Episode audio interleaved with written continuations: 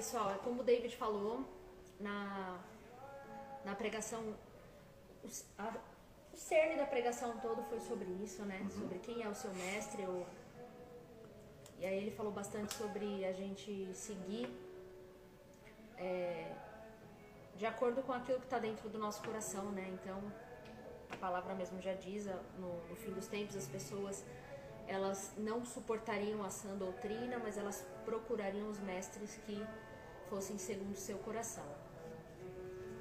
Tá, hoje eu quero pensar junto com vocês algumas coisas. Eu, eu preparei algo assim. Eu sei que a, a- eu até estava conversando com o David agora. Eu falei, é sobre falsos mestres? Ele falou, não tinha falado isso na pregação, tinha falado qual é o teu mestre. Mas já que você está falando que ia falar dos falsos, vamos falar. Tá, se existe o verdadeiro, tem que ter. Se existe o falso, existe o verdadeiro, né? Sim. É, se, se as pessoas no fim dos tempos seguirão falsos mestres segundo o seu coração, é sobre isso que eu quero discorrer mais hoje. Então eu quero falar sobre os falsos mestres, os falsos ensinos e os falsos crentes, ou falsas ovelhas. Eita, É polêmica. polêmico, hoje vai ser polêmico. Mas antes da gente falar um pouquinho sobre especificamente falsos mestres ou falsos ensinos, eu gostaria de pensar com vocês juntos aqui nas Escrituras, no Novo Testamento, os ensinamentos de Paulo, os ensinamentos de Jesus também. E meio que é como se. A gente falou um pouquinho sobre isso no, num- dos nossos discipulados, que a gente falou um pouco mais do, do fim dos tempos, né? Ah, quando, falei- quando a gente falou Babilônia, alguma coisa nesse sentido. Mas assim, é, fica muito ligado o falso ensino com o anti-messias ou anticristo, os ensinos que apostatam da fé verdadeira, que é a fé no Senhor. E também eu gostaria de falar um pouquinho sobre os cinco ministérios, mas eu não vou falar sobre todos os cinco, é, especificamente no, na questão dos falsos mestres, mas eu queria pensar com vocês um pouquinho juntos lá no ensinamento de Paulo sobre os cinco ministérios para a gente entender sobre o, sobre o mestre. Pode ser? Pode. Então vai, vamos discorrer nesse sentido. Então vamos lá. Primeira coisa que eu queria ler com vocês aqui na Bíblia, para a gente correr juntos, seguindo um, um pensamento, hoje a gente vai abrir bastante Bíblia, é Hebreus, aí eu vou ler Hebreus capítulo 1, eu vou ler do 1 até mais ou menos, vou ler até o 4. 1 até o 4. Eu poderia ler todo, porque é inteiro maravilhoso, mas o 1 até o 4 vai, vai dar bom. Então Paulo, vai, Paulo, o autor de Hebreus, vai dizer: No passado, Deus falou muitas vezes e de várias maneiras aos nossos antepassados por meio dos profetas. Mas agora, no fim dos tempos, ou né, aqui está falando sobre o fim, essa era, é a nossa era, né? Ele nos falou por meio do seu filho, a quem concedeu a prioridade de todas as coisas, e por meio de quem criou o universo. Este filho é o resplendor da Shekinah, a expressão exata da essência de Deus, sustentando tudo o que existe por sua palavra poderosa. Depois de ele mesmo ter realizado a purificação dos pecados, assentou-se à mão direita de Deus. Desse modo, ele se tornou muito melhor do que os anjos, e o nome que Deus lhe deu é superior ao deles. Pois a qual dos anjos Deus jamais disse: Você é o meu filho, hoje me tornei seu pai. Vamos só até aqui. Eu acho que está muito alto. Confusão na minha cabeça. Então veja, aqui a palavra de Deus, eu quero focar exatamente nessa parte. Mas agora, né, na nossa era, nesse tempo, ele nos falou por meio do seu filho. E aí depois a gente vê todo o capítulo, todos os capítulos que discorrem em Hebreus, colocando o Filho de Deus, ou Jesus Cristo, sendo colocado como centro e como uma explicação é, de que ele esteve presente em cada um dos aspectos da lei no passado. Tanto a lei quanto os profetas, todos apontavam para Cristo. Desde o Antigo Testamento, todas as coisas apontavam para, para Jesus. E a palavra de Deus diz que ele, está lá em Gálatas, é, as, as coisas da lei no passado eram a sombra do Filho, do Messias. Tá a mesma coisa, viu? Parece que você não vai em nada. Você aumentou de 21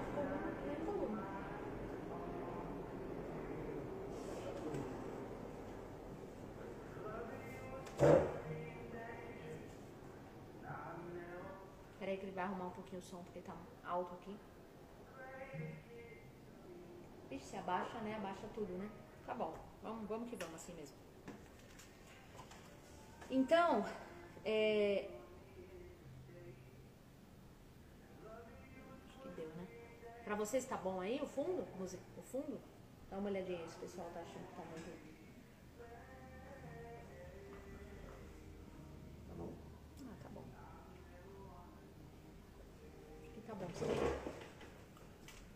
Desculpa, gente, é que tava o volume, a gente teve que arrumar ali porque tava muito alto e tava dando confusão aqui na minha cabeça na hora que eu tava.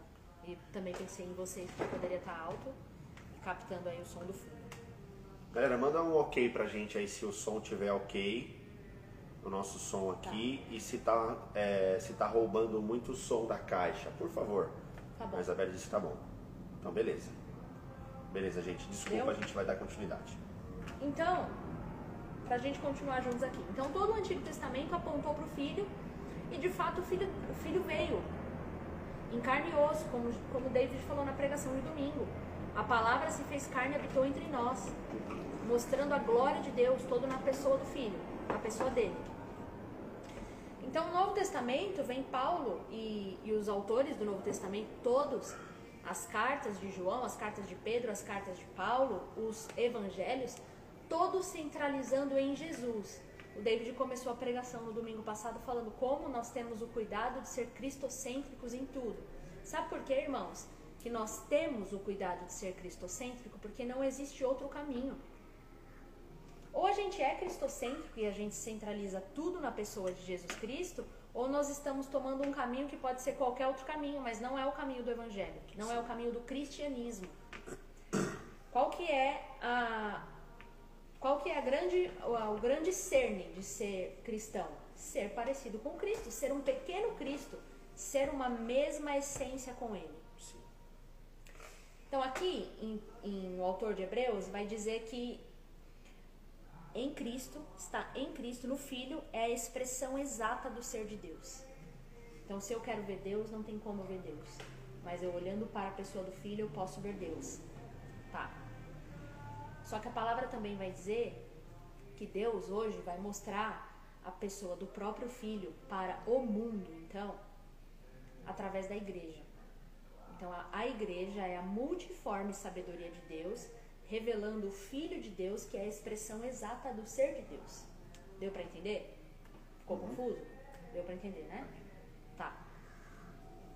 Tá bom, então agora a gente coloca Jesus no centro dessa conversa para a gente poder falar sobre o papel da igreja, né? qual que é então o papel da igreja nesse sentido, e para a gente entender aquilo que é verdadeiro para que a gente comece a partir traçando um falso.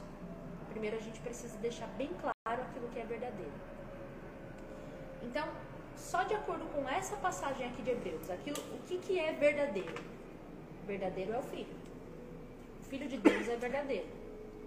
1 João, João, apóstolo amado, o apóstolo de Jesus, amigo de Jesus, ele vai dizer que ele, toda a epístola de João, primeira, segunda e terceira, mas principalmente a primeira e a segunda, vai fazer muito esse joguinho daquilo que é falso e daquilo que é verdadeiro, né? Muito essa distinção. Uhum. E ele vai falar, existe uma, existe aquilo que é verdadeiro e existe aquilo que é falso. Ele vai falar que aquele que ama a verdade é verdadeiro, aquele que ama os irmãos é verdadeiro, aquele que não pratica que não vive na prática de pecado é verdadeiro. Então, dessa maneira, ele vai considerando aquilo que é verdadeiro e também nos mostrando um caminho daquilo que é falso. Agora a gente colocou Cristo no centro. Aquilo que eu posso enxergar de Jesus na vida de alguém, seja um mestre ou não, é verdadeiro. aquilo que eu não consigo enxergar de Jesus, não tem a ver com Jesus, não tem a ver com o tipo de, de, de caminhada de Jesus, não tem a ver com a pessoa de Jesus, eu posso, eu posso dizer que é falso, não é verdadeiro. Tá, então o primeiro ponto é a gente centralizar na pessoa do filho. Agora a gente vai falar um pouquinho sobre falsos ensinos, falsos mestres, e isso tudo tem a ver com o aumento da, da apostasia. O que, que é apostasia? Apostasia é eu me afastar da fé verdadeira é, eu não estou mais caminhando é, na fé. Eu não caminho mais na fé. Não estou sobre a fé. Mas eu, eu fui após a fé. Eu apostatei. Né? A palavra apóstolo é ir após Cristo. Apostatar é eu ir após a fé. Ou seja, eu já não estou mais caminhando conforme é, a fé em Jesus Cristo, mas eu passei dela. Eu já não estou mais com ela. Larguei a fé. E a Bíblia vai falar em todas as cartas, basicamente, as cartas de Paulo vão sempre falar sobre uma ligação que existe entre a apostasia e os falsos ensinos e, e os falsos mestres.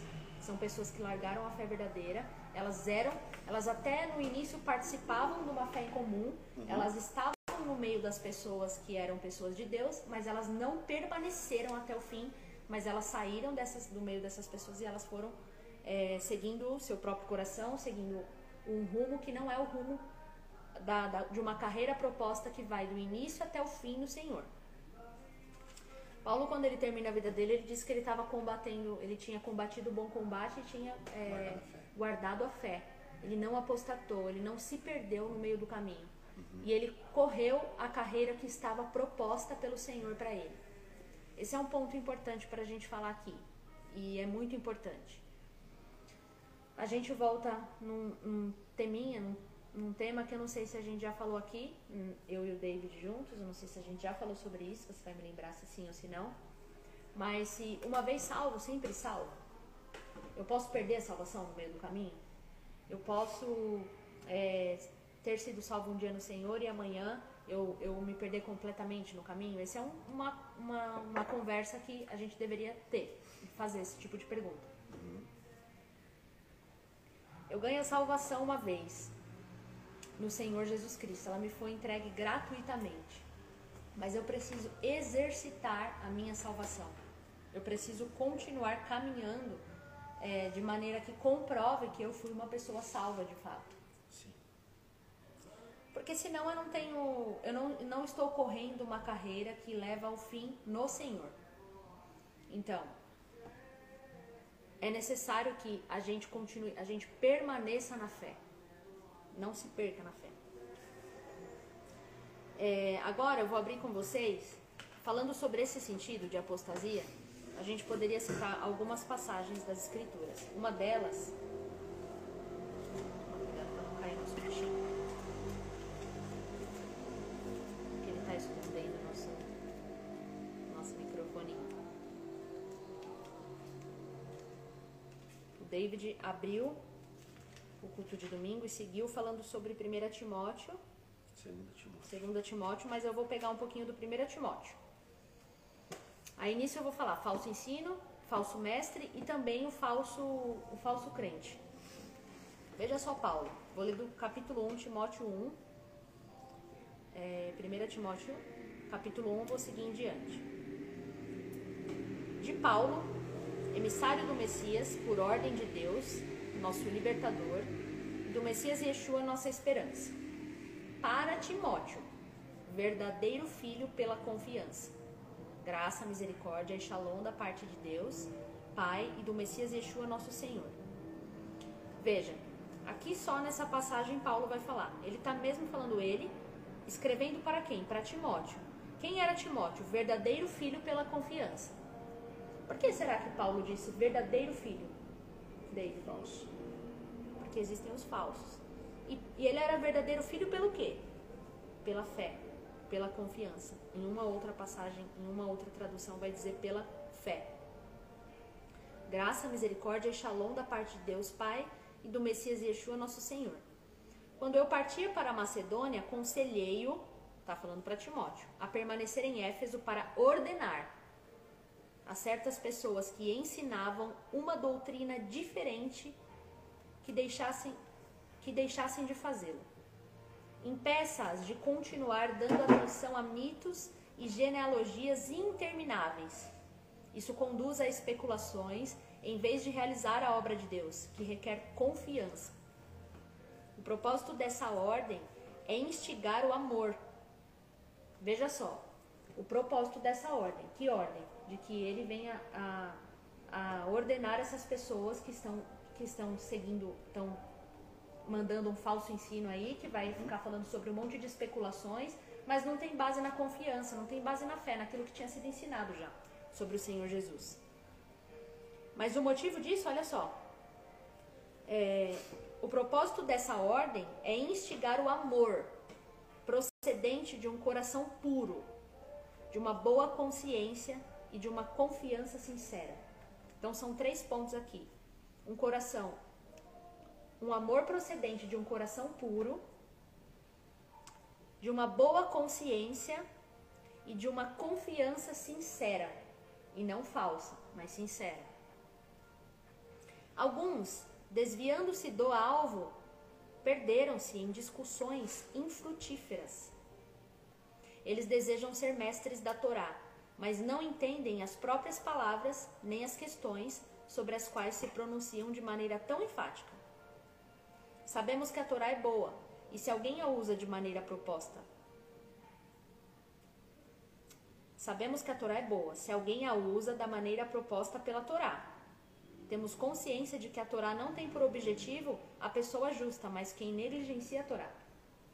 Descrentes, ímpios e pecadores, quem mata pai e mãe, assassinos, pessoas sexualmente imorais, heterossexuais, homossexuais, vendedores, quer heterossexuais ou homossexuais, vendedores de escravos, mentirosos, perjuros e quem age de forma contrária à sã doutrina e que se harmoniza com as boas novas do glorioso bendito Deus. Essas boas novas foram confiadas a mim e agradeço aquele que me fortaleceu, o Messias Yeshua, nosso Senhor, por ter me considerado digno de ingressar no seu serviço, ainda que eu tivesse sido blasfemo, perseguidor e arrogante. Entretanto, recebi misericórdia por ter agido pela incredulidade sem entender que estava errado. A graça do nosso Senhor transbordou sobre mim com confiança para e amor procedente do Messias Yeshua. Tá, aqui ele vai falar, então é, esses, esses são os pontos só que eu queria ler, não vou sair muito disso. Então aqui Paulo está falando de um coração puro, uma boa consciência e uma fé sincera, não hipócrita. O contrário da fé sincera seria uma fé hipócrita. É quando eu professo algo com a minha boca, mas eu não faço isso com a minha vida. Uhum. Então, eu falo para as pessoas que elas devem cometer que elas devem fazer tais coisas, eu ensino a palavra, mas eu mesma não, não pratico aquelas coisas na minha própria vida. O que as pessoas não podem ver nas minhas atitudes, só podem ver nas minhas palavras. Jesus vai falar, sobre exata, vai falar exatamente sobre isso. Aí eu vou ler com vocês aqui, em Mateus 23. Jesus vai ensinar para os, para os seus discípulos em meio às multidões. Essa daqui não é uma palavra que Jesus vai falar no secreto com seus discípulos, mas ele deixou bem claro para todos. Então significa que era algo importante que as pessoas precisavam aprender, todas as pessoas. No 23, versículo 1. Então Jesus disse à multidão e aos discípulos: Os mestres da Torá e os, e os fariseus se assentam na cadeira de Moisés. Portanto, tenham o cuidado de fazer tudo o que eles lhe dizem, mas não façam o que eles fazem pois eles falam e não fazem. Eles amarram cargas pesadas nos ombros das pessoas, mas não levantam um só dedo para ajudar a carregá-las. Tudo o que fazem é para serem vistos pelos outros. Eles fazem os tefilim bem largos e compridos e gostam dos lugares de honra nos banquetes e dos melhores lugares nas sinagogas. Esse é o tipo do, esse é o perfil que Jesus está dizendo sobre os falsos mestres. Ele vai falar que é os mestres da Torá, mas eles, esses são falsos, porque se eles não podem, se eles só falam e eles não fazem aquilo que eles falam, se perderam. A gente vai caminhar um pouquinho mais sobre isso. Uma outra pessoa falando sobre isso. Olha, gosta de lugares de honra, dos melhores lugares nas sinagogas e sentem prazer em receber cumprimentos especiais nas praças e em serem chamados rabi, ou mestres. Mas vocês não devem permitir que alguém do seu grupo seja chamado rabi. Porque existe apenas um rabi. E aqui, gente, é engraçado, é, é diferente, eu vou falar. Eu preciso citar isso, que essa tradução aqui é a minha, né? Que é a, a hebraica, a judaica. Ela vai falar assim: mas vocês não devem permitir que alguém do seu grupo seja chamado rabi. Aí tá falando em letra minúscula, tá? E aspas. Porque existe apenas um rabi. Aí agora é letra maiúscula e aí tá falando mestre que é o Senhor. E vocês são irmãos uns dos outros. Não chamem ninguém na terra pai, porque vocês só têm um pai e ele está no céu. Então, quando Jesus pega esse, essas, esses dois nomes e ele coloca juntos no mesmo versículo, o mestre e o pai, e obviamente a gente chama pessoas de pai, né? O nosso meu pai eu chamo de pai.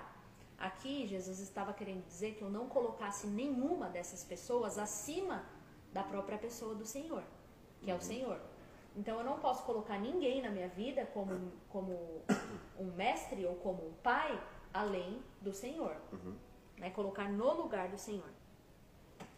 É, tampouco vocês devem ser chamados líderes, porque vocês têm um só líder, o Messias. Então, quando eu coloco, mesmo que for um pai, um mestre ou um líder acima do Senhor na minha vida, eu já estou errando. Aí eu já estou também seguindo o meu próprio coração. Uhum. Agora vamos pensar juntos aqui, com essa, com, esse, com essa base nessa palavra.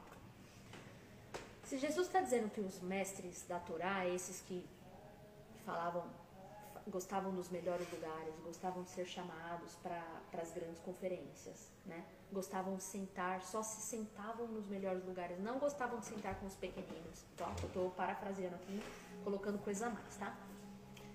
É, e esses aí são os, os bambambãs. E eu coloco alguém nesse sentido, no lugar do Senhor na minha vida, e e a palavra de Deus vai me dizer, como David disse, que eu estou seguindo o Mestre segundo o meu próprio coração, significa que no meu próprio coração, que não é um coração, como está escrito, que a gente leu juntos na palavra, um coração puro, um coração sincero, uma fé sincera e um coração puro, se eu não tenho esse coração guardado na palavra de Deus, ele é puro, ele é sincero, e a minha fé não é hipócrita, mas uma fé real, mas o meu coração está nesse lugar cheio de falsidade, obviamente eu também gosto desse tipo de coisa. Então eu gosto de exaltar esse tipo de pessoa, colocando eles num lugar de, nossa, David, eu separei um lugar especial para você sentar. Não que isso seja errado, irmãos, mas se isso não for sincero, se isso não tiver sinceridade, uhum. mas isso for por quê? Porque eu quero colocar você no melhor lugar, porque eu quero ser reconhecida por você, para que eu também amanhã tenha acesso. um acesso e tenha um lugar também na mesa com estes que são os os maiorais, enfim. É como se fosse uma coisa simbiótica. É eu colocando alguém no lugar de, de primazia, porque eu também quero ser colocada nesse mesmo lugar. Uhum. Então eu exalto pessoas para ser exaltada por pessoas. À medida que essas pessoas deixam de me exaltar ou não, ou não correspondem, eu também não vou continuar exaltando elas, mas eu já vou seguir a outra, eu vou buscar seguir outra. Esse tipo de pessoa, agora eu já estou falando sobre o falso crente. Esse tipo de pessoa é um tipo de pessoa que está constantemente se movendo de lugar a lugar porque deseja um reconhecimento. Então ele não aguenta passar um processo. Não aguenta passar um tempo na igreja, vou colocar uma aspas, irmãos, porque a gente aqui não usa esse tipo de coisa, mas eu vou colocar uma aspas só para entender, tá? Porque essa linguagem eu acho que todos vão conseguir compreender. Elas não aguentam passar um tempo de banco. Uhum. Um tempo onde elas não vão ser reconhecidas para nada na igreja. Elas não vão ter um título de líder de nada. Elas não vão ter um título de primazia, não vão ter nenhum tipo de título. Mas elas vão ser pessoa comum na igreja, como qualquer outro crente, vai se assentar para participar do culto, vai glorificar Deus junto com outros irmãos, vai ajudar nas coisas que a igreja precisa, seja limpeza, seja o que for que a igreja precisa, porque não está preocupada com o título. Essa pessoa não ela vai ficar com comichão, ela não vai se aguentar enquanto alguém não reconhecer. É óbvio que ela tem tantos talentos, como ninguém está reconhecendo isso nesse lugar. Então ela vai bajular, ela vai trazer, ela vai bajular com palavras, ela vai bajular com presentes, ela vai querer de todas as maneiras estar perto da, da liderança, reconhecendo aquela grande liderança, mas porque ela deseja ser reconhecida.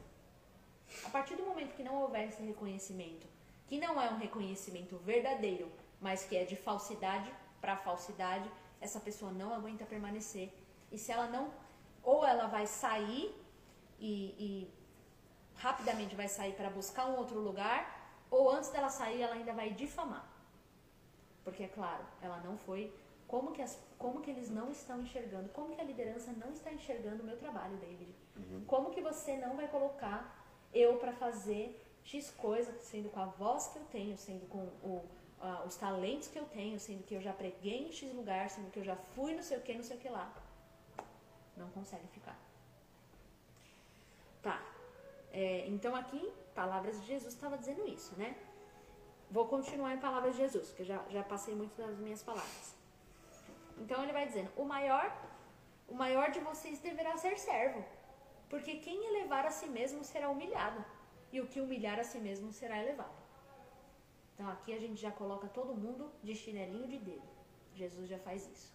Então vamos todos nos humilhar, porque aquele que é que é humilhado, ele é exaltado. E é melhor que eu me humilhe a mim mesmo, porque a figura do próprio filho, lembra que a gente começou em Hebreus 1? O filho exaltado, antes Deus falava por meio de profetas e por meio da, da Torá. Agora ele fala por meio do filho. Sim. Então o filho é exaltado. Tá, esse é um ponto importante. Me lembra aí de falar isso. Agora ele fala por meio do filho, tá? Porque senão eu vou perder esse ponto importante. Então, se o filho humilhou-se a si mesmo, tomando a forma de servo, aqui Jesus vai falar do que ele fez. Ele não está falando para os outros uma coisa que ele não fez ou que ele não passou. Esse é um verdadeiro mestre, Jesus. Então, ele humilhou-se a si mesmo, tomando a forma de servo e lavando pés dos irmãos, fazendo tudo que em vida ele pôde fazer e exercitando a maior a maior servidão final dele na cruz do Calvário, antes dele ser levado à destra de Deus Pai, como Hebreus vai dizer. Ele tendo assentado à direita de Deus, a qual nenhum dos outros jamais foi chamado, assenta-te à minha direita até que eu ponha os inimigos por escabelo dos seus pés. Tá, então Jesus aqui, mestre em quem nós podemos confiar, ele está falando que é melhor que a gente se humilhe para que a gente não precise ser humilhado por ninguém. Uhum. Um ponto importante para você guardar nesse discipulado, já que é discipulado da casa, e nós estamos ensinando a vocês a serem discípulos. Uhum. Discípulo que não humilha-se a si mesmo, em algum momento da vida vai ser humilhado por outro, por alguém. Então é melhor que você se humilhe a si mesmo e que você faça morrer, porque a Bíblia não fala que é os outros que têm que fazer morrer as obras da minha carne. Eu sei quais são as obras da minha carne que gritam para sair para fora. Uhum. Eu vou humilhar ela. Eu sei as áreas da minha vida que eu preciso tomar rei, a, a, as rédeas e frear e matar. Eu sei quais são as minhas. David deve muito bem saber quais, quais são as dele. Você precisa saber quais são as suas. Dessa maneira eu estou cumprindo bem a palavra. Lá em Mateus 7 vai dizer: se o meu olho, se eu não consigo, se eu estou olhando pro, pro argueiro que tem no olho do irmão, mas eu não consigo ver a trave que está no meu, já está errado. Então, se eu passo a me humilhar a mim mesma e eu tenho tantas coisas que eu preciso tratar aqui dentro, o meu olhar para o outro vai ser um olhar bem mais límpido, porque primeiro eu estou olhando para dentro de mim. Tá. Aí depois Jesus começa a falar um monte diretamente para esses falsos, né, para os mestres da Torá. Mas ai de vocês, mestres da Torá, no 13. Hipócritas, fecham o reino dos céus na cara das pessoas e vocês mesmos não entram, nem permitem entrar os que desejam fazê-lo. Ai de vocês, hipócritas, percorrem a terra e o mar para fazer um prosélito e quando conseguem o tornam duas vezes mais aptos alguém rinon do que vocês, o inferno. Ai de vocês, guias cegos, pois dizem: se alguém jurar pelo templo, não está preso no juramento, mas se alguém jurar pelo ouro do templo, está obrigado pelo juramento. Tá, vamos lá para Tiago, guardando essa parte do ouro e guardando a parte de falar, mas não fazer. A gente vai pular agora para Tiago, capítulo 3. A gente vai ler ele inteirinho.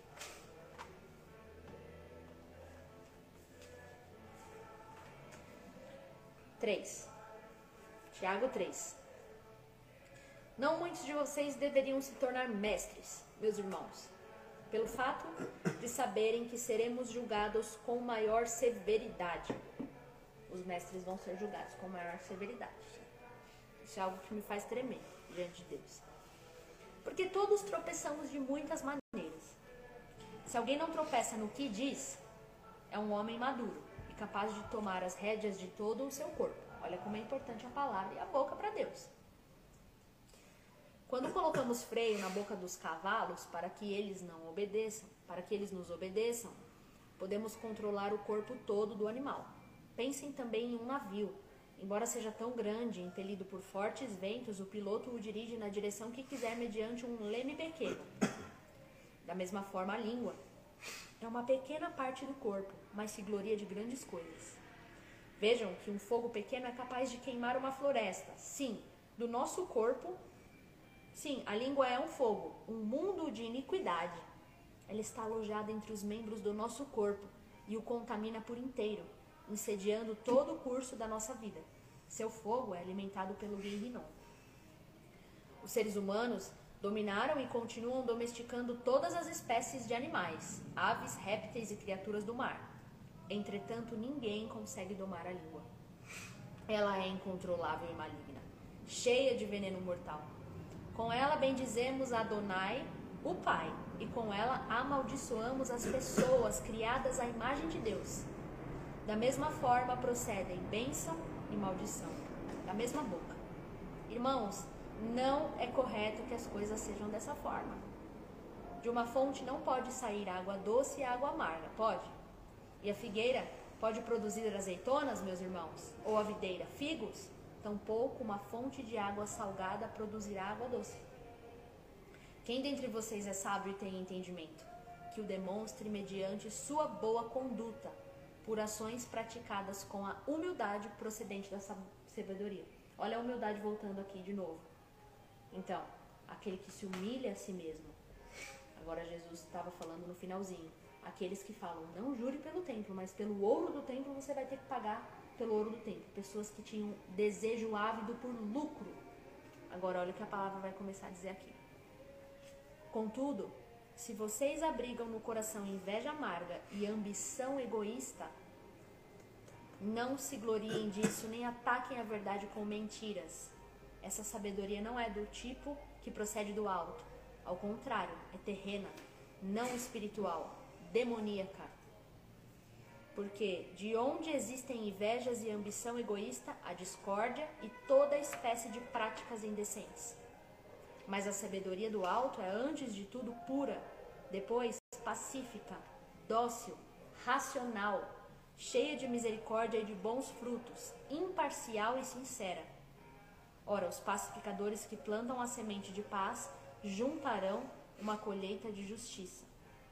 Tá, aí agora ele começa a falar sobre as disputas e lutas que existem entre as pessoas por inveja e depois ele vai falar duramente sobre é, os líderes que estão querendo dinheiro, estão com o coração voltado no dinheiro. Vamos lá, quer ver?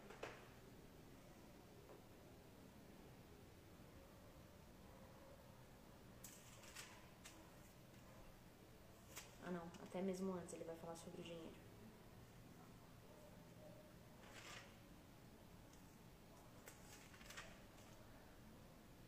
Daqui a pouco o David procura aí. Tá, aqui ele, aqui então nessa passagem falou sobre a nossa língua e nós termos o cuidado em não falar aquilo que nós não fazemos. Ele vai dizer que a língua ela é incendiada pelo próprio fogo do inferno, no, do Gay. É, essa passagem vai falar sobre o fogo eterno. Só que na verdade ele termina dizendo que não convém que assim se faça. Isso significa as pessoas que vão falar coisas, elas falam muito, mas as atitudes dela, porque aqui ele vai dizer: quem dentre vocês é sábio e tem entendimento, que o demonstre mediante a sua boa conduta. Tiago é o que vai falar sobre a fé sem obras é morta. Eu tenho que dizer uma coisa, as minhas atitudes têm que condizer com aquilo que eu estou dizendo com a minha boca. Seria muito fácil. Ah, nesse ponto eu quero, eu quero colocar algo aqui importante sobre o falso mestre e, e, o, e até os falsos, os falsos discípulos. Hoje em dia, gente, está muito difícil isso, porque você vê um monte de gente que buscam, que buscam os seus mestres por popularidade. Então as pessoas veem um perfil de pessoas e elas idolatram aquele perfil, porque é uma pessoa popular, é uma pessoa que está falando, que está tendo uma boa, uma, boa, uma boa aceitação diante das pessoas. Mas é duro quando esse tipo de pessoa, esse, essa pessoa que está trazendo um ensino, pode ser um, um, ensino ok ou pode ser um ensino falso, porque a gente não está aqui falando nesse sentido. Mas, essa, mas esse, essas pessoas que estão buscando esse tipo de mestre, elas não estão, elas não conseguem ver o tipo de vida dessa pessoa. Elas não têm acesso a essa vida. Uhum. Ela só tem acesso àquilo que é mostrado nas redes ou aquilo que é mostrado é, na, nas, nos grandes lugares, mas ela não tem acesso àquele tipo de vida. Veja como é diferente o que Jesus fez. Jesus chamou os discípulos para participarem da vida dele. Sim. É completamente diferente isso. Tá, a gente vai abrir aqui, vamos caminhar mais um pouquinho e aí eu já passo pro David. Você quer falar alguma coisa nesse sentido ainda? Eu vou passar para uma, vou, vou, continuar, mas eu vou passar para uma outra. Não, pode falar. Quer falar? Pode falar. Um pouquinho. Então agora eu vou passar com vocês aqui para 2 Timóteo. Ah, lembrando que aqui, né, eu li do 1 Timóteo 1, falando exatamente sobre o filho verdadeiro. Também existe um, um filho espiritual e um pai espiritual. Sim, existe. Aqui tem. Paulo chamava Timóteo de filho. Uhum. E, e, Timóteo confiava nele como um pai espiritual. Né? Ele mesmo, Paulo vai falar sobre vós, vós mesmo não tendes muitos pais, ou, ou seja, aqueles que geraram vocês. Então existe isso, não é, não é errado não. Mas existem também os falsos e os falsos. Agora aqui, 2 Timóteo, vou no, eu vou do 3, do 1 até o 17. É Paulo também falando para ele. Põe um pouquinho Além do mais, entenda isso. No fim dos tempos, surgirão tempos de provação. As pessoas serão egoístas, amantes do dinheiro, orgulhosas, arrogantes, insultantes, desobedientes aos pais, ingratas, profanas, desalmadas, implacáveis, caluniosas, descontroladas, violentas, odiosas do bem, traidoras, obstinadas, cheias de prepotência, mais amantes dos prazeres que de Deus. E ainda que mantenham uma forma exterior de religiosidade, negam seu poder. Nós já estamos nesse tempo, tá? Nós vemos esse tipo de pessoas largamente. Em, no mundo e no meio dos que se dizem cristãos também. Tá cheio dessas pessoas. Mas veja, olha o que, que Paulo está falando aqui para Timóteo. Afaste-se dessas pessoas. Algumas delas se insinuam pelas casas e controlam mulheres de fraca vontade, sobrecarregadas de pecados e dominadas por diversos impulsos que sempre aprendem, mas não são capazes de chegar ao pleno conhecimento da verdade. Do mesmo modo, olha quem ele vai falar agora, Paulo. De Janes e Jambres se opuseram a Moisés. Também essas pessoas resistem à verdade. Elas têm a mente corrompida. Sua confiança não passa no teste. De fato, não irão longe, porque todos perceberão quão estúpidas são, como aconteceu com aqueles dois. Olha só, gente, agora vamos pensar quem era Janes e Jambres. Eram aqueles dois magos na época do Egito que até certo ponto, até certo momento conseguiram replicar os mesmos sinais miraculosos que Moisés fazia. Até que chega um ponto que eles não conseguem mais, se eu não me engano, no quinto. Na, na, no quinto sinal, eles já não conseguem mais e aí eles já era, já deixam então Moisés. Mas até certo momento, Janes e Jambres conseguiram fazer as mesmas obras que um filho de Deus fazia, Sim. que Moisés fazia. Mas eles não faziam pela força de Deus. Eles faziam os milagres, mas eles não faziam pelo poder de Deus, mas eles faziam por bruxaria. Eles faziam por feitiçaria. É interessante falar isso. Feitiçaria, bruxaria. Ó, oh, nossa, a gente vai pensar agora sobre os satanistas. Não estou falando de satanistas. Estamos cheios de bruxos no meio da igreja. Estamos cheios de pessoas no meio da igreja feiticeiros. São feiticeiros. Eles não, a Bíblia não fala que feitiçaria é uma obra vinda de Satanás. Uhum. É importante ressaltar isso. Quando Satanás caiu para a terra, gente, ele caiu, ele foi lançado por terra sem nada daquilo que lhe pertencia. Nu, nu, cru, sem nada. Foi lançado como um espetáculo, a Bíblia diz. Ele não, não restou poder em Satanás, não restou nada. Quem que era a figura então agora que tinha sido dada todo o governo e domínio? O homem. E o homem quando caiu entrega então nas mãos de Satanás, dá a Satanás é, isso, o governo. o governo e dá a ele a condição de exercer as maravilhas que ele exerce. com o poder que é do homem, não é dele. Então veja, quando a Bíblia fala Janes e Jambres operando com sinais e maravilhas das trevas, né, que não eram, não eram de Deus, não vinha de Deus, nós podemos pensar aqui sobre líderes, mestres, pessoas que são figuras de ensino que vão que vão creditar o seu ensino por obras miraculosas, mas que não estão sendo é, respaldadas por Deus. E nesse sentido eu vou falar para vocês, uma pessoa que é, é respaldada por, por milagres e maravilhas, não estou dizendo que não, não é de Deus. Existem sim homens e mulheres consagrados de Deus que vão operar milagres, maravilhas, sinais. Isso está em Coríntios. É dom de Deus para os homens. Nós devemos buscar todos os dons, devemos buscar dons e milagres. Mas facilmente você consegue ver se o foco daquela pessoa está em glorificar Deus ou se aquilo está sendo para glorificar o seu nome, o seu ministério. Eu vou falar para vocês que homens e mulheres podem, podem ser grandes operadores de milagres. Se eles estão, se quem está crescendo é o nome deles e não não está sendo dado glória para Deus e o nome de Deus não está crescendo, mas o nome daquela pessoa, como se o milagre tivesse vindo daquele altar, daquela denominação, sai fora. A Bíblia está dizendo: afastem-se destes. É como Janes e Jambres. Porque são pessoas que estão querendo tomar o lugar de Deus, elas não estão dando glória para Deus, elas não estão sendo cristocêntricas, elas não estão centrando no Filho. Uhum. Antigamente Deus falava por meio de profetas, mas hoje ele fala por meio do Filho. Então, qual é a figura que tem que crescer? A figura do Filho. O nome do ministro, o nome da pessoa é o que é secundário. O primário é Cristo fez por intermédio daquela vida. A glória ficou para o Senhor. Agora vamos lá. A Bíblia não fala sobre nenhum tipo de denominação. A Bíblia não cita nome de denominação. Quando Paulo escrevia as cartas era a igreja de Éfeso. A igreja que está localizada na casa da irmã X. Aos crentes irmãos que estão reunidos numa casa de uma pessoa. A igreja de Gala, aos Gálatas. Era uma igreja que se reunia num lugar e aquilo era chamado a igreja. Não tinha um nome denominacional. Sim. Quando você percebe um tipo de pessoa crescendo em nome, eu própria, Tabata, se amanhã acontecer isso comigo, se afaste de mim. Se amanhã acontecer isso com David, com o nome desse lugar, se afaste de nós. Busque outro lugar, mais genuíno, verdadeiro, que não tenha se perdido, não tenha apostatado da fé.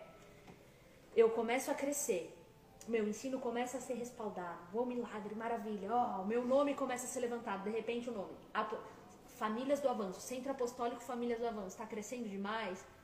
E a gente está agora começando a centralizar tudo entre nós. Não, ó, não pode ir para outro lugar. Ó, não pode fazer um curso X. Não, não, tem que fazer o que é daqui. Ó, não pode fazer o que é do outro. Não, não. Não é você lendo a Bíblia, mas é o que eu ensino da Bíblia. Uhum. Sai fora sai fora até de nós, porque nós nos apostatamos se chegarmos um dia nesse nível. E ore por nós, para que a gente nunca chegue a ser esse tipo de pessoa.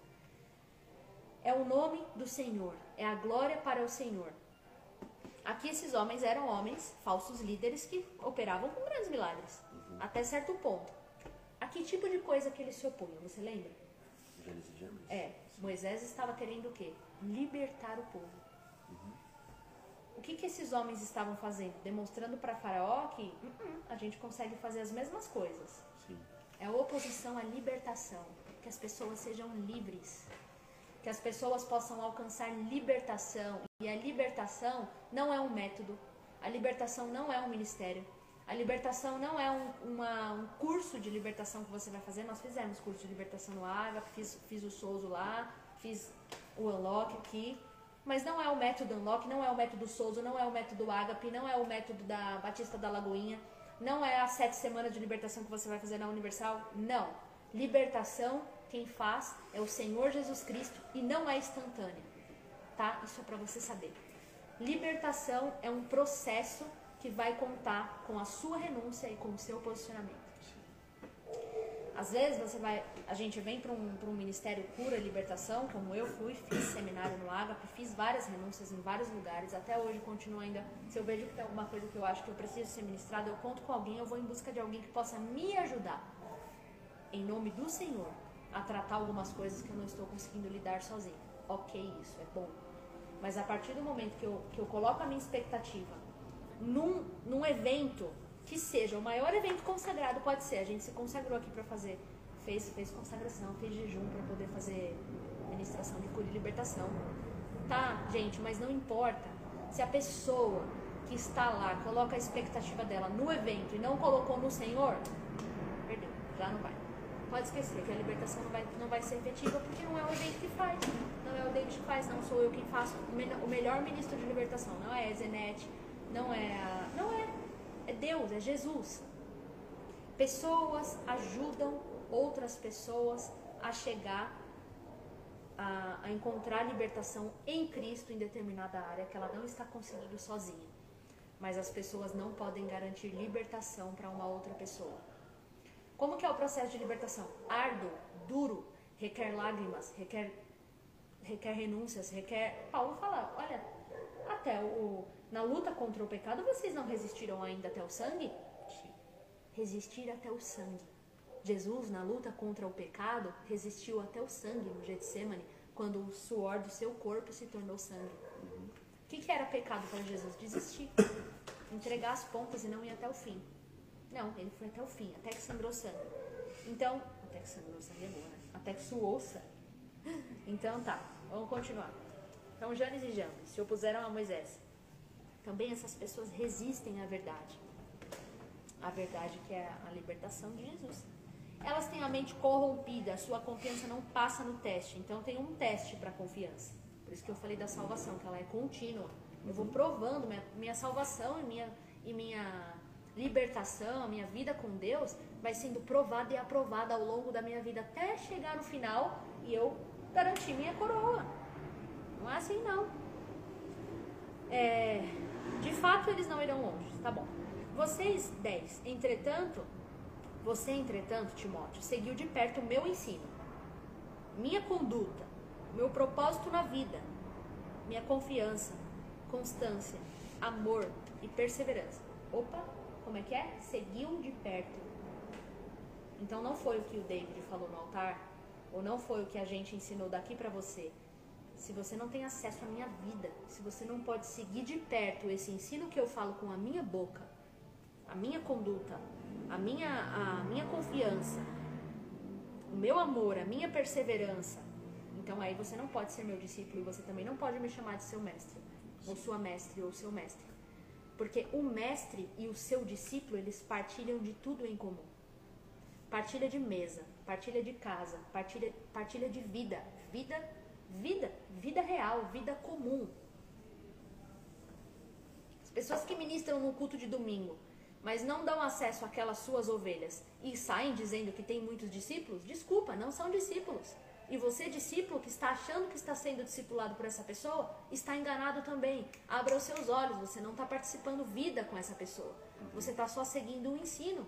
Você está só seguindo um, um, um, entendimento, algo que você recebeu, seja por internet, seja por altar. Mas se a pessoa ministra no altar e, se, e vai embora sem que possa ver outras pessoas e não tem ninguém que partilha a vida com ela, obviamente você não vai conseguir discipular é, milhares de pessoas, né? Sim. Jesus conseguiu, caminhou com, com 120, né? É. Tinha os 12, mas tinha 120 com ele. É um bom número. 120 Jesus caminhou. E depois ele já, os outros já tiveram que eles ensinar para outros e partilhar a vida com esses outros, porque não dá. Não dá, a não ser que seja Big Brother, né? Eu boto a câmera aqui para todo mundo, todo mundo é, vai ver minha vida. Discipulado à distância. Discipulado à distância. Segue o que eu falo, mas não, vi, não vê minha vida, não vê o que, que é, então não, não seguiu de perto. Mas aqui ele está falando para um filho na fé, Timóteo. Seguiu de perto o meu ensino, conduta, propósito na vida, confiança, constância, amor e perseverança. Agora veja, bem como as perseguições e os sofrimentos que surgiram a caminho de Antioquia, Icônio e Listra. Caminhou com ele, viajou com ele, viu perseguição, sofrimento. Não só glória, não só. Existem um monte de mestres super-homem hoje só está falando para as pessoas o quanto elas precisam vencer, vencer, vencer e sofrer. E o dia mal? Quem vai falar do dia mal? Quem vai falar do dia vulnerável? Quem vai falar do dia que você não tem vontade alguma de ler Bíblia, que você tem que pedir para um amigo seu, ora por mim porque hoje está difícil. Sim. Hoje eu preciso eu da sua oração, hoje eu preciso da sua ajuda. Como Jesus fez, chamando três para ir junto com ele no monte da, da no, no, lugar onde ele orar, no, no lugar chamado Caveira e ele ia orar ao Senhor, ele chama os discípulos, porque aquela era uma oração dura e ele ia ter que entregar algo muito duro. Orem comigo um pouco, porque minha alma está afligida de tal maneira a ponto de morrer. Estava a ponto de morrer antes do tempo, sem ser crucificado da maneira que tinha. Então, por favor, amigos, orem comigo, porque eu não estou conseguindo. Essa é uma parte que está difícil para mim. Tá, e qual dia que a gente vai trazer pessoas para ver o nosso dia mal? Para ver o dia do sofrimento, o dia que, que a gente fez tudo, tudo, tudinho certinho, mas ainda assim deu errado, deu ruim. Timóteo sabia. Olha só, em Cônio Listra, quantas perseguições suportei. Entretanto, o Senhor me livrou de todas. Na verdade, quem deseja viver de forma piedosa, em união com o Messias e Yeshua, será perseguido. Agora já fez um. Agora, nesse, nessa passagem, quem deseja viver uma vida piedosa em união com o Senhor será perseguido. A gente já coloca um monte de crentes como. Já tira um monte. Sim. Então, um monte querem seguir Jesus. Até que página?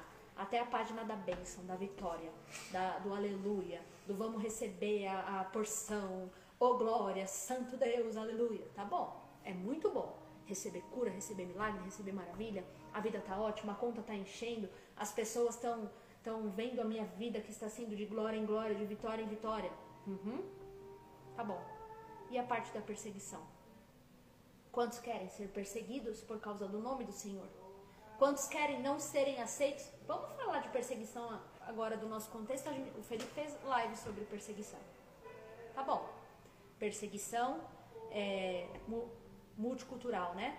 Transculturais, missões, a pessoa vai, sofrer perseguição. Tá bom. Essas aí pode ser que você nunca sofra, porque talvez não tenha sido chamado pelo Senhor para tal coisa, não vá sofrer, ou pode ser que sofra sim, esteja preparado para, mas pode ser que nunca vai sofrer. Mas e o tipo de perseguição mais comum? Que é o tipo de você não ser bem aceito em tais lugares porque você é crente.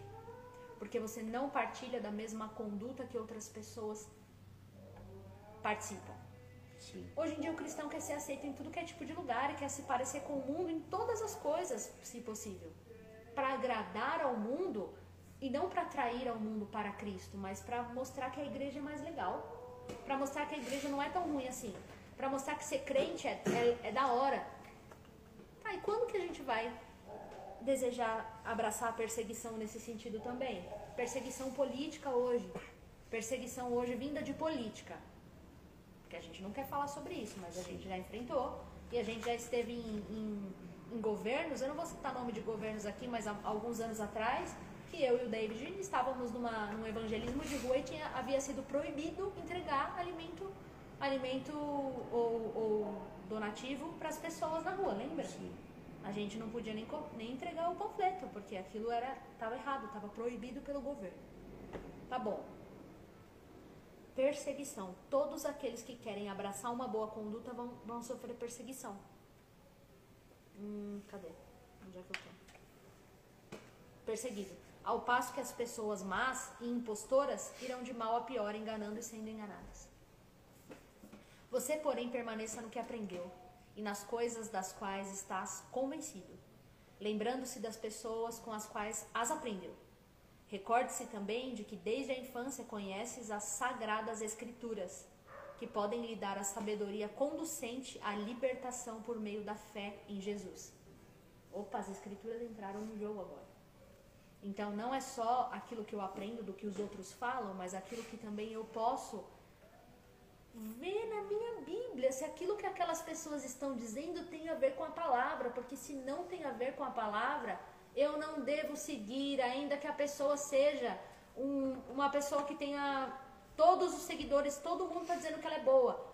A vida ou a, o que ela está dizendo é contra a palavra, eu não posso seguir aquilo que ela está dizendo. Chegou um tempo em que a gente exclui certas áreas da Bíblia. O David falou, a Bíblia desde o Antigo Testamento, quanto no Novo, continua sendo a palavra de Deus inspirada por Deus.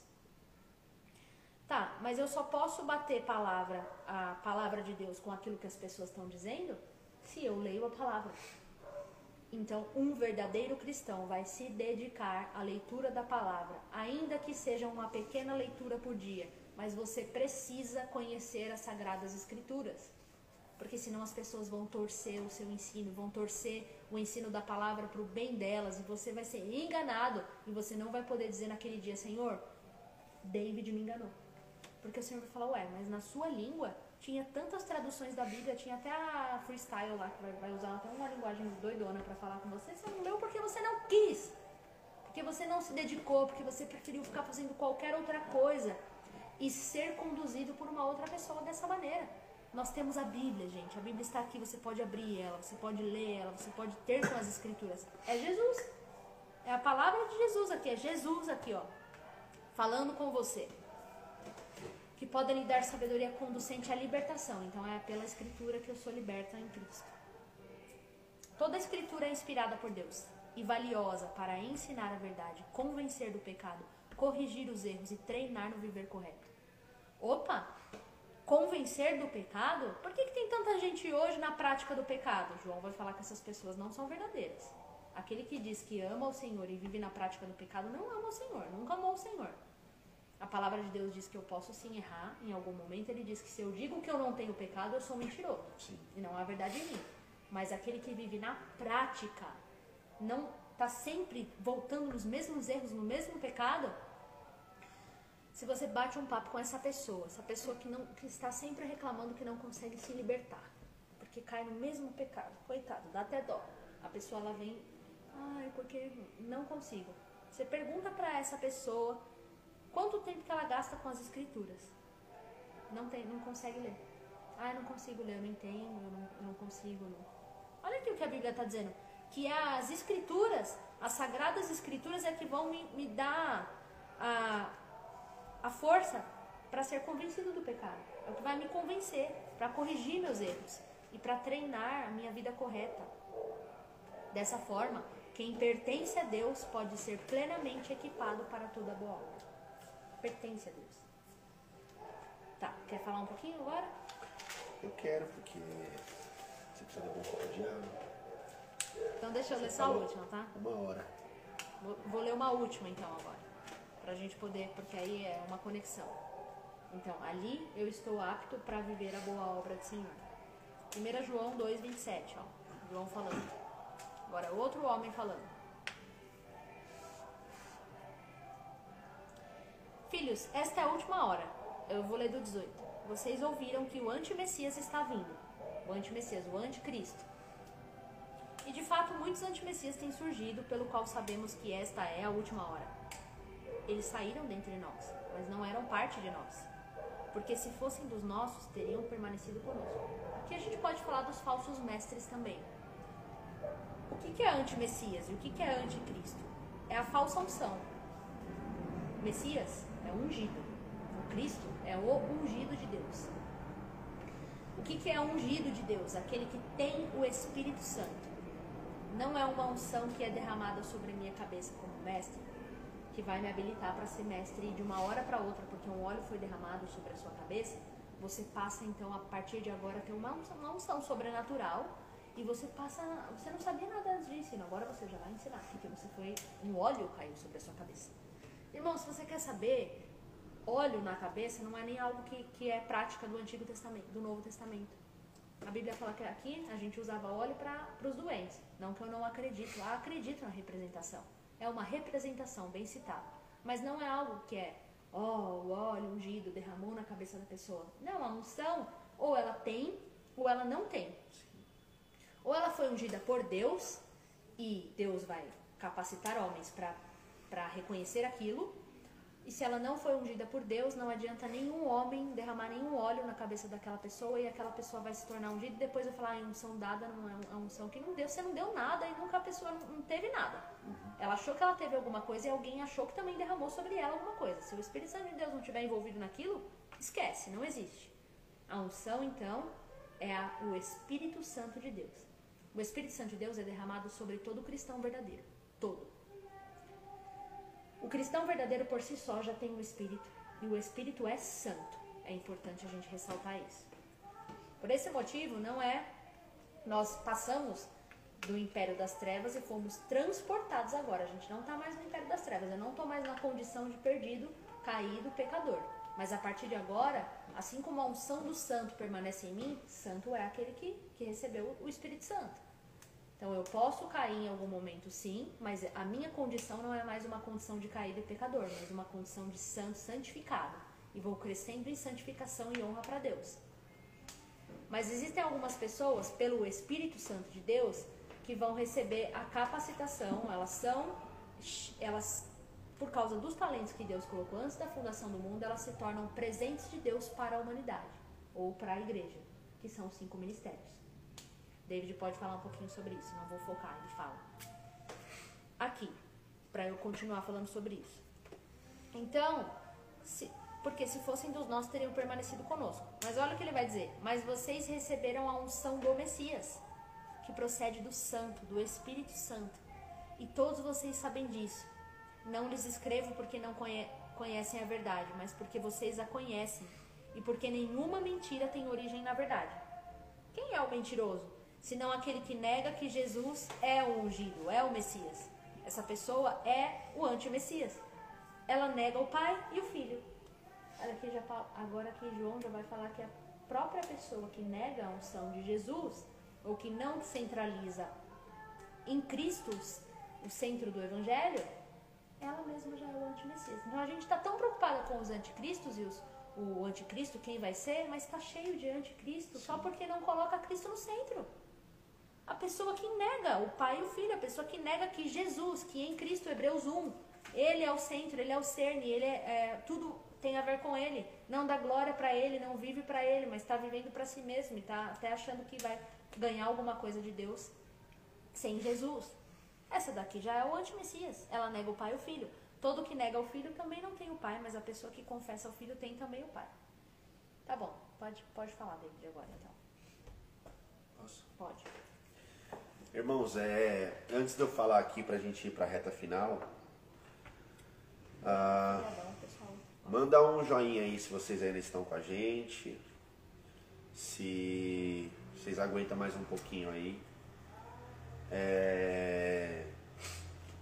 Bom, no domingo, a, a, base, a, a base introdutória da minha ministração é, foi 2 Timóteo, a, a partir do capítulo 4, né? Uh, 2 Timóteo, a partir do capítulo 4, verso 3, né? Pois virá o tempo em que não suportarão a sã doutrina, ao contrário, sentindo coceira nos ouvidos, juntarão mestres para si mesmos, segundo os seus próprios desejos.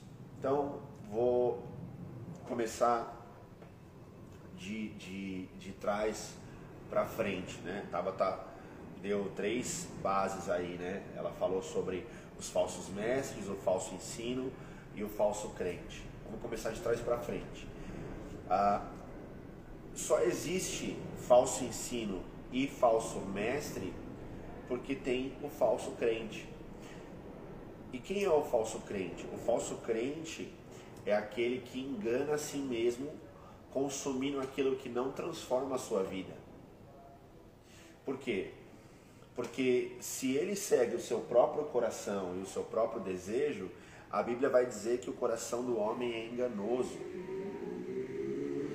Tiago vai dizer que cada um é atraído e engondado pela concupiscência da sua própria carne.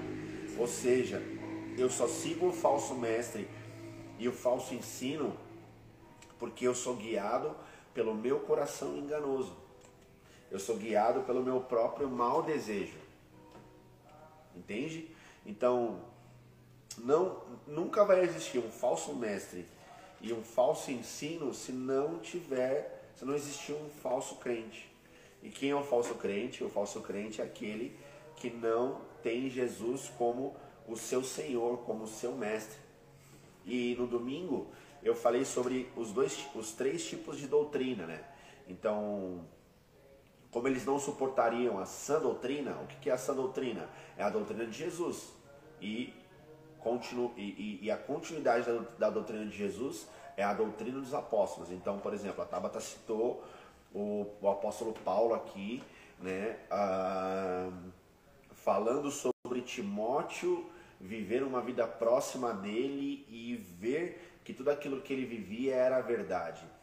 E o próprio apóstolo Paulo, ele vai falar em uma das suas cartas que era para que homens e mulheres fossem imitadores dele como ele era imitador do próprio Cristo.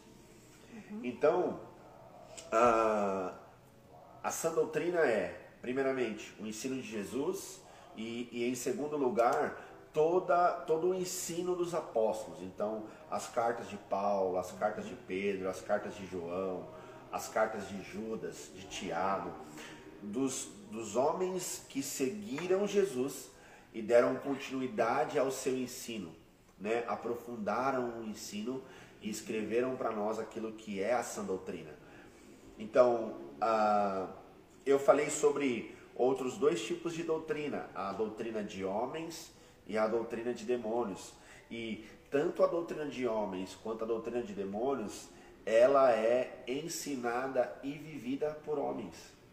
Então, mesmo a doutrina de demônios, ela não é ensinada por demônios, ela é ensinada por homens. Porque é, Jesus vai dizer que a doutrina dos demônios ela é ensinada por homens hipócritas. Jesus não, Paulo vai falar que a doutrina de demônios ela é ensinada por homens hipócritas que mudaram aquilo que era verdade de Deus pelas suas próprias verdades. Então, é, mas por que, que é doutrina de demônios? Porque esses homens, com o seu coração distorcido da verdade, que é Jesus, é, deram ouvidos a espíritos malignos. E aí eles seguem aquilo ali. Mas por que, que eles seguem aquilo ali? Porque eles são atraídos e engondados pela concupiscência da sua própria carne. Então, que eu quero falar com isso aqui? Que a gente não, não, não pode se ver ah, sem responsabilidade diante das nossas atitudes, diante da nossa vida, diante daquilo que a gente está consumindo, diante daquilo que a gente está aprendendo e de quem a gente está aprendendo. Não, não, não adianta a gente chegar em Jesus e reclamar que um fulano foi um, um falso líder ou um falso mestre ou, ou, ou é, nos ensinou um falso ensino. É, Jesus vai olhar para nós e vai falar assim: Ué, filho, mas você tinha essa doutrina, você tinha as escrituras. Sim. Cabia a você a, a, a examinar as escrituras. Né? O apóstolo Paulo vai falar sobre os, os bereanos. Enquanto o apóstolo Paulo estava pregando a, a, a Torá, os bereanos estavam consultando. Os bereanos estavam ali olhando para ver se aquilo que o apóstolo Paulo estava pregando era verdade mesmo. E quantos de nós hoje nem Bíblia mais carregamos? Né? É, muitas vezes a gente tem a Bíblia no celular, mas às vezes a gente nem consulta a Bíblia quando o pregador está mandando você abrir o texto em determinado lugar. Você não está conferindo. Simplesmente porque você confia naquela pessoa que está no púlpito. E, e beleza, legal. Acho que dependendo do lugar onde você congrega, você tem que confiar mesmo. Mas não é uma falta de respeito se você consulta a sua Bíblia enquanto o preletor está falando. O, o, o preletor está te dando um endereço ali de onde você pode consultar. Então cabe a você consultar para ver se está escrito mesmo aquilo. Sim. Sabe?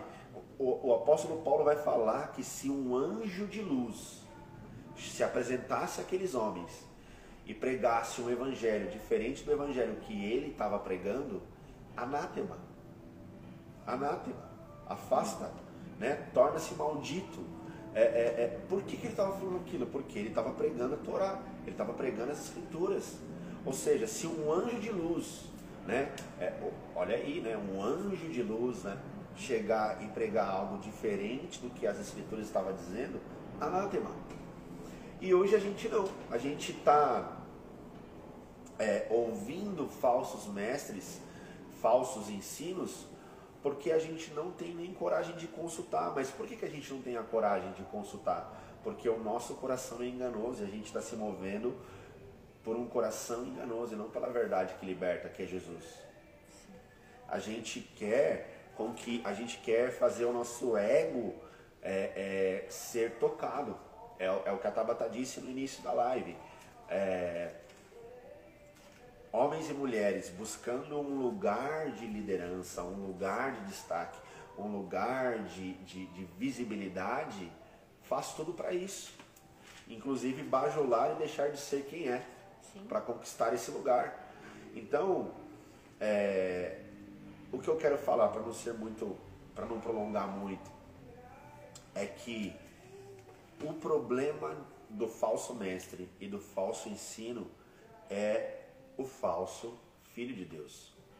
É o falso crente, é aquele que por tentar fugir de um processo muitas vezes doloroso, um processo longo, um processo árduo, ele busca atalhos para conseguir aquilo que ele quer. E quando você busca atalhos para conseguir aquilo que você quer, muitas vezes você vai desviar do propósito e da vontade de Deus. Então, eu encerrei a minha ministração no domingo focando na pessoa de Jesus, falando sobre a doutrina de Jesus, a doutrina de Cristo. Então, qual que é a doutrina de Jesus, a doutrina de Cristo? Mateus 5, as bem-aventuranças, né? o sermão do monte, o sermão da montanha. E quando você vai ler aquilo ali, o primeiro sermão de Jesus, o primeiro ensino de Jesus, você vê que Jesus ele, tá, ele está propondo para nós um caminho duro, um caminho difícil. E muitas pessoas elas querem desviar desse caminho, desse caminho difícil. Mas eu quero te falar hoje que não existe caminho que nos leva a Jesus que não seja estreito. Caminho, o caminho largo é o caminho que nos levará à perdição. Então, todo o caminho que vai exaltar você, que vai colocar você no centro e que vai tirar Jesus do centro, né? Teve até uma fala muito famosa aí há um tempo atrás, né? Que diz que no coração de Jesus você é um centro. Baseado nas escrituras, isso não é uma verdade. O centro do coração de Jesus é o Pai. E por Jesus ter colocado no centro do seu coração o Pai, ele morreu para tocar em nós. Mas o centro do coração de Jesus é o Pai. Ele fez tudo o que fez por amor primeiro ao Pai. E o Pai, por nos amar, enviou Jesus. Mas no coração de Jesus o centro é o Pai. Porque tudo que Jesus faz é para glorificar o Pai e não para glorificar o homem. Então eu encerrei no domingo falando sobre Mateus 5. Mateus 5 é, é, é os bem-aventurados, mas os bem-aventurados são os que choram, os que sofrem, os que são caluniados, os que são perseguidos por conta do nome de Jesus, os pacificadores, os pobres de espírito, os que não têm, né? Então, a, a, dinâmica do reino de Jesus é totalmente diferente daquilo que o nosso coração almeja. No reino do Espírito, no reino de Jesus, o maior é o menor, o, o, o, último é o primeiro, né? É, é, humilhado é o, é o exaltado, não é aquele que exalta a si mesmo, certamente será humilhado, mas aquele que humilha a si mesmo, como a Tabata disse, será exaltado. E isso foi o que Jesus fez, né? Humilhando a si mesmo, tomou a forma de um homem, e não apenas um homem, um servo. Então, é, eu quero encerrar minha fala dizendo que não existe e nunca existirá um falso mestre ou um falso ensino sem que homens e mulheres sigam falsos mestres e falsos ensinos. Quando João e Pedro eles são levados ao sinédrio lá em Atos e eles são ameaçados porque eles estavam pregando o evangelho, aquilo que eles tinham vivido junto com Jesus, e eles tinham curado um homem que estava paralítico há 40 anos, né? Aquele homem estava ali na porta do, do templo, aquele homem era quase um patrimônio do templo já, porque ele estava ali há tanto tempo ali pedindo esmola. Quando Pedro e João eles são questionados, eles são ameaçados e, e eles ouvem ali dos homens que eles tinham que deixar de pregar a mensagem a qual eles criam, eles disseram que não fariam aquilo. E aí tem um homem que aparece naquela cena, não me lembro agora quem é, o nome dele, mas ele diz assim: olha, é, deixe esses homens pregarem o evangelho. Porque se aquilo que eles estiverem pregando for falso, for mentira, vai acabar. Eu conheci um homem que pregou, que ele montou ali uma, uma, uma, uma religião para si, ele montou uma seita para si, e isso aí acabou. Mas, se esses homens continuarem pregando, e a mensagem desses homens continuarem no sentido é, é, é adjetivo da palavra, né? no, no bom sentido da palavra, continuar proliferando, aí vocês têm um problema. E o que acontece, né? Pedro e João continuam pregando até derramarem as suas próprias vidas, né? Cada um na sua forma, mas o evangelho ele foi, ele foi proliferado, ele proliferou, ele alcançou a gente hoje, dois mil anos depois. Por quê? Porque aqueles homens estavam pregando uma verdade. Mas por que hoje o aumento do falso ensino tem crescido? Porque os homens preferem as fábulas à verdade de Deus. Por quê? Porque a verdade de Deus ela é uma verdade confrontativa. A verdade de Deus ela sempre vai nos tirar de uma zona de conforto. Ela sempre vai mexer em determinada área da nossa vida, nos confrontando e às vezes nos ferindo, porque a, a verdade de Deus ela é uma espada. A palavra de Deus é uma espada de dois gumes que vai dividir a nossa alma do nosso espírito. Então, entenda algo: o teu espírito está pronto, o teu espírito é conectado com o Espírito Santo de Deus, com o Espírito do Eterno. Então, o seu espírito ele busca as coisas do alto sempre, mas a tua alma não. A tua alma, ela, ela, ela, ela, ela, é ela que te leva aos desejos da carne. A tua alma, ela almeja pela zona de conforto constantemente. Então, o que, que a espada de Deus, que é a verdade, é a Bíblia, é a sã doutrina, vai fazer? Ela vai dividir a tua alma do teu espírito, fazendo com que a tua alma não influencie o teu espírito, fazendo com que a tua alma não faça você ficar numa zona de conforto onde, onde não haverá crescimento, onde não haverá amadurecimento. Então, a o problema é esse, é que a gente muitas vezes a gente não quer crescer. A gente quer ficar ali numa zona de conforto, onde onde eu vivo as minhas verdades, onde eu junto mestre para mim mesmo, segundo o meu próprio coração. E como eu comecei dizendo, o seu coração é enganoso. O seu coração é enganoso, o seu coração só maquina o mal, o seu coração não tem nada de bom, né? E eu encerrei a minha mensagem focando na pessoa de Jesus Cristo, que é aquele que vai é, é, nos instruir sempre ao caminho estreito, mas que é o caminho da verdade.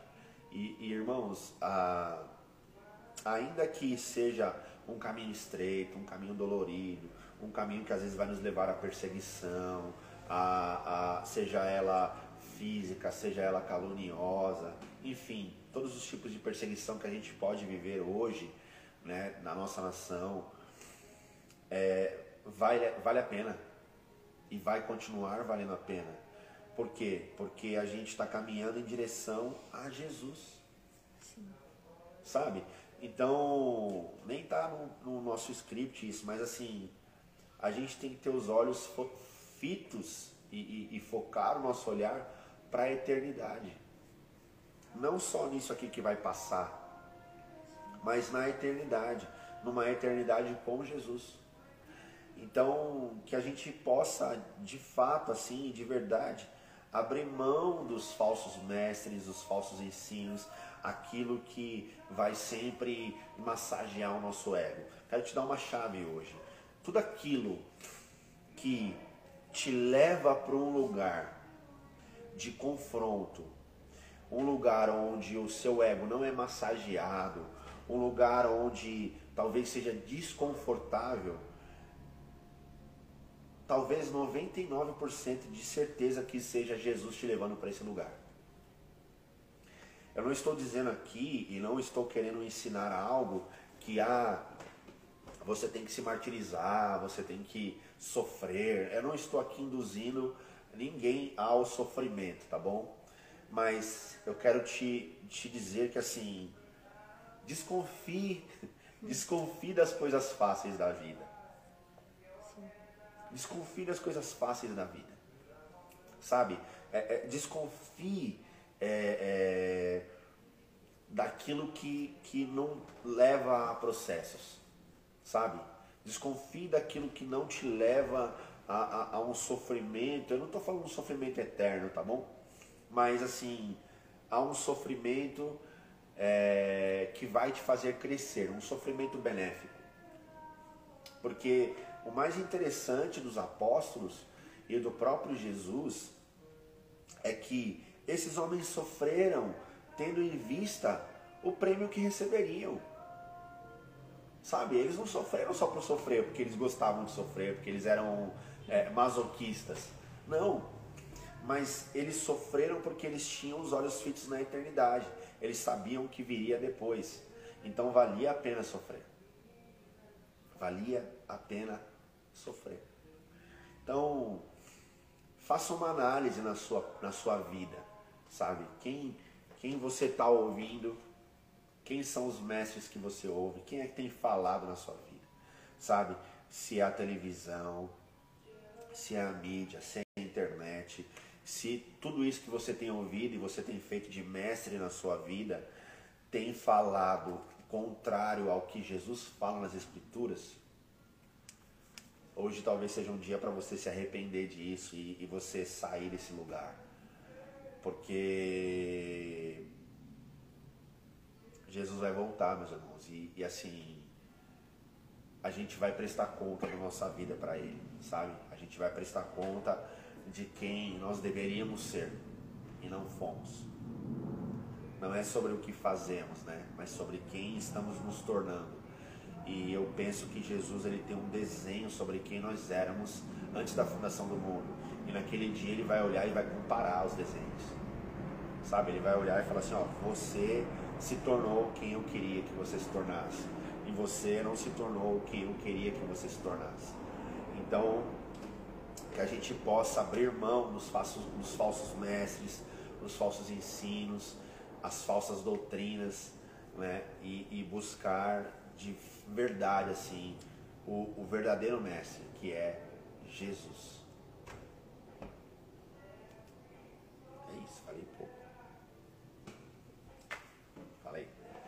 A Gabi entrou. E aí, Gabi?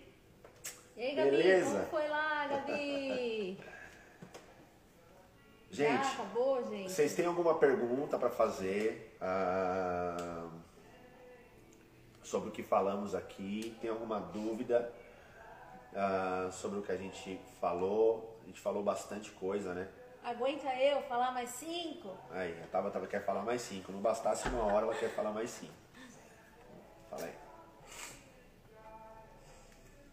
Amém. A pessoa falou que aguenta. Se uma pessoa permanecer.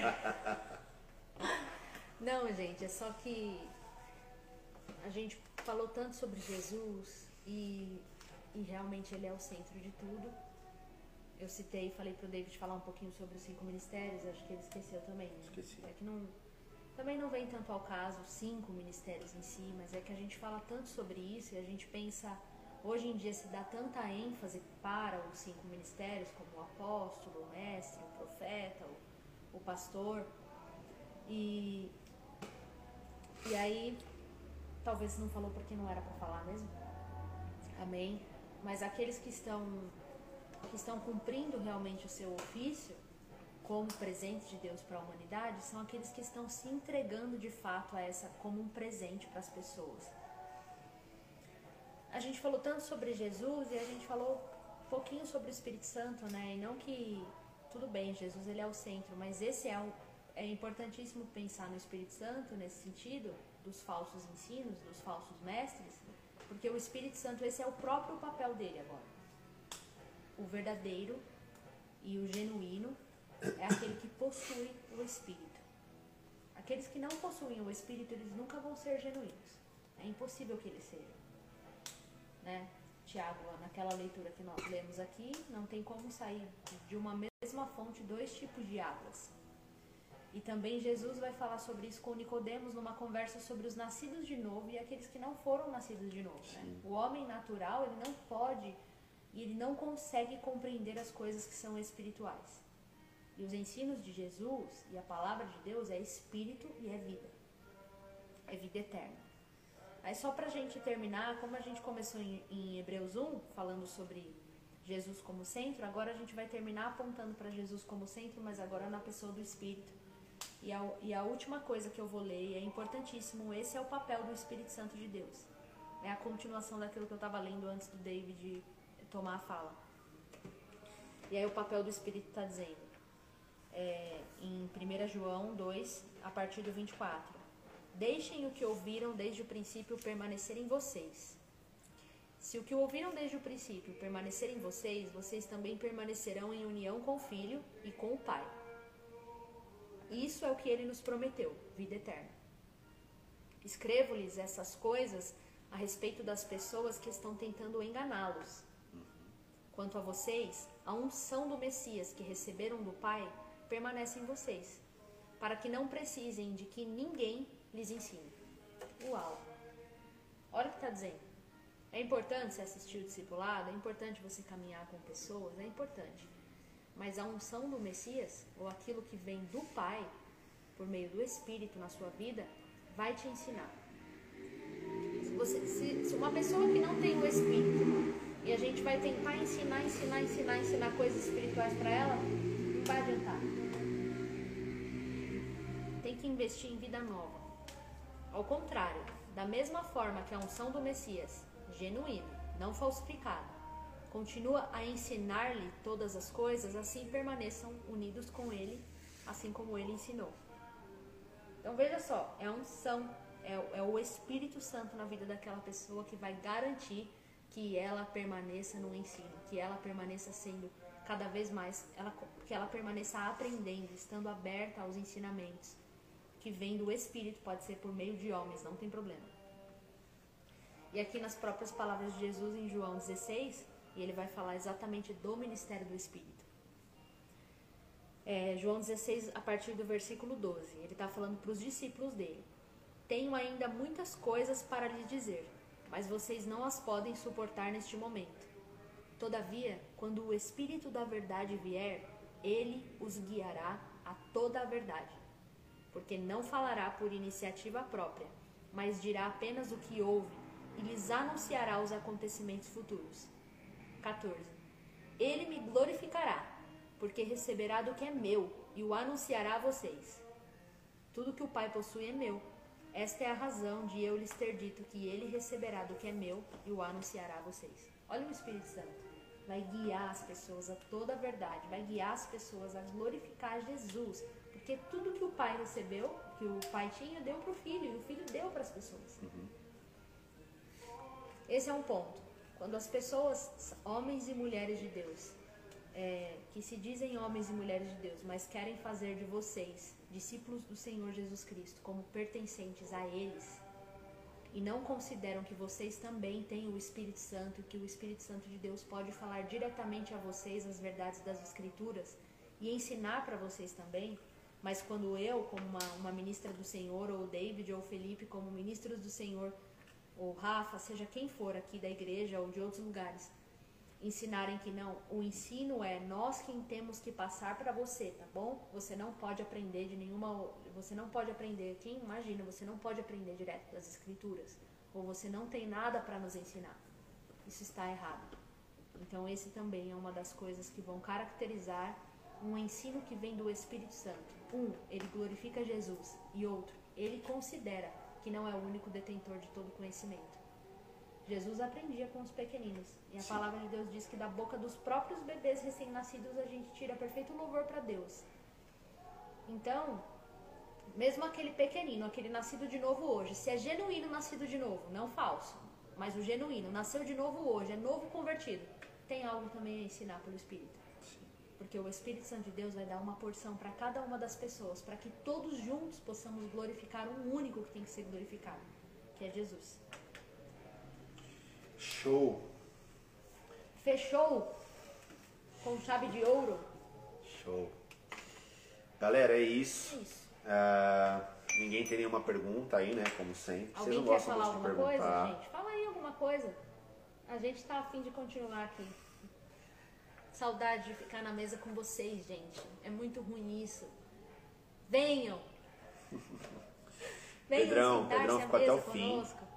Top. Legal. Obrigado, Pedro, por ter ficado até o final aí. Deus abençoe você, sua casa, tua esposa, tua sogra. Tamo junto.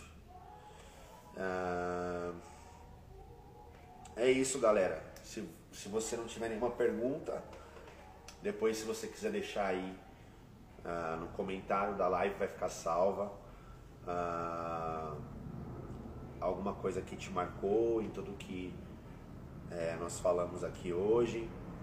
Uh, nós abrimos uma, uma, uma caixinha de perguntas aí e perguntando é, sobre quais temas vocês gostariam de ver a gente falando aqui. Então, vai mandando aí. É... Isso. É isso mesmo, Isabelle. Quando a gente isso manda aí. abrir a Bíblia, é para consultar a Bíblia. Exatamente. É isso, gente. Ah, bom, esperamos que vocês tenham sido abençoados ah, por tudo aquilo que Deus fez aqui, né?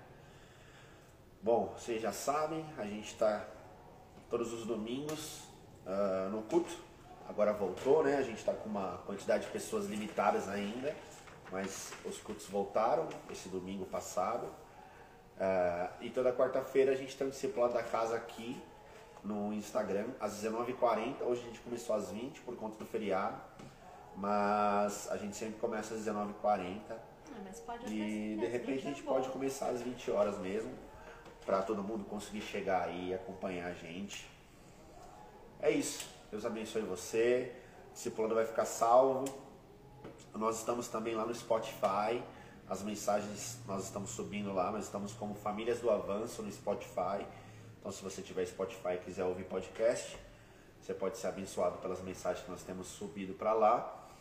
Uh, todos os cultos e discipulados estão ficando salvos aqui na plataforma do Instagram. Beleza, galera? Tá ficando no IGTV aí, então você pode também consultar. É isso. É isso. Pose pro print.